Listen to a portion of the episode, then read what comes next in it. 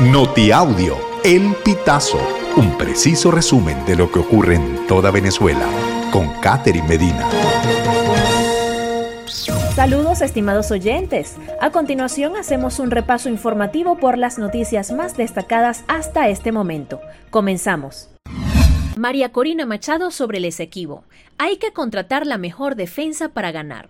La candidata presidencial de la principal coalición opositora de Venezuela, María Corina Machado, dijo a EFE que el país debe adoptar una posición de Estado en la disputa territorial que mantiene con Guyana y contratar la mejor defensa posible para ganar el caso ante la Corte Internacional de Justicia, una vía rechazada por el gobierno de Nicolás Maduro. Consideró que Venezuela debe pasar de rechazar la intervención de la Corte a preparar una defensa con los expertos más calificados para defenderse en este proceso, pues, reiteró, el país cuenta con elementos de fondo y con la razón histórica para ganar el litigio sobre esta zona rica en petróleo de casi 160 mil kilómetros cuadrados. Tarek El Aizami sigue desaparecido 235 días después del escándalo de corrupción. El paradero de Tarek El Aizami es una incógnita sin disipar. Han transcurrido 235 días desde que el ex alto funcionario de Nicolás Maduro renunció a su cargo de ministro de Petróleo tras un escándalo de corrupción que implicó a PDVSA. Pese a la responsabilidad que tenía cuando ocurrió el desfalco de al menos 16.600 millones de dólares, según Transparencia Venezuela, aún se desconoce si hay una investigación abierta en su contra.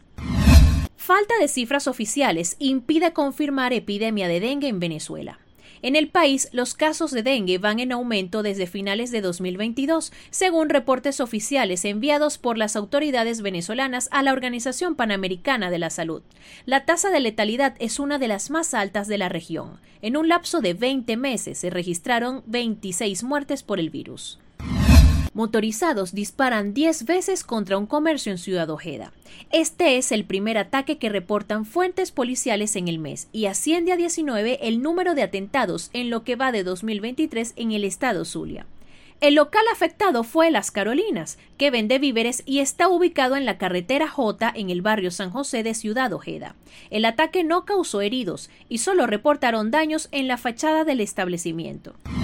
Comisión Interamericana de Derechos Humanos pide a países el reconocimiento grupal como refugiados a venezolanos. La Oficina del Alto Comisionado para los Refugiados, o ACNUR, recibió el miércoles 8 de noviembre el apoyo de la Comisión Interamericana de Derechos Humanos al considerar que los países de la región deben reconocer el estatus de refugiado a las personas que provienen de Venezuela. La Corte, al igual que ACNUR, juzga necesario que el reconocimiento de refugiado no se otorgue a la persona por su perfil, sino por el perfil del país de procedencia. Estimados oyentes, este ha sido el panorama informativo hasta esta hora. Narro para ustedes Catherine Medina. Estas informaciones puedes ampliarlas en nuestra página web elpitazo.net. También recibimos tus denuncias vía SMS o WhatsApp a través del 0414 230 2934.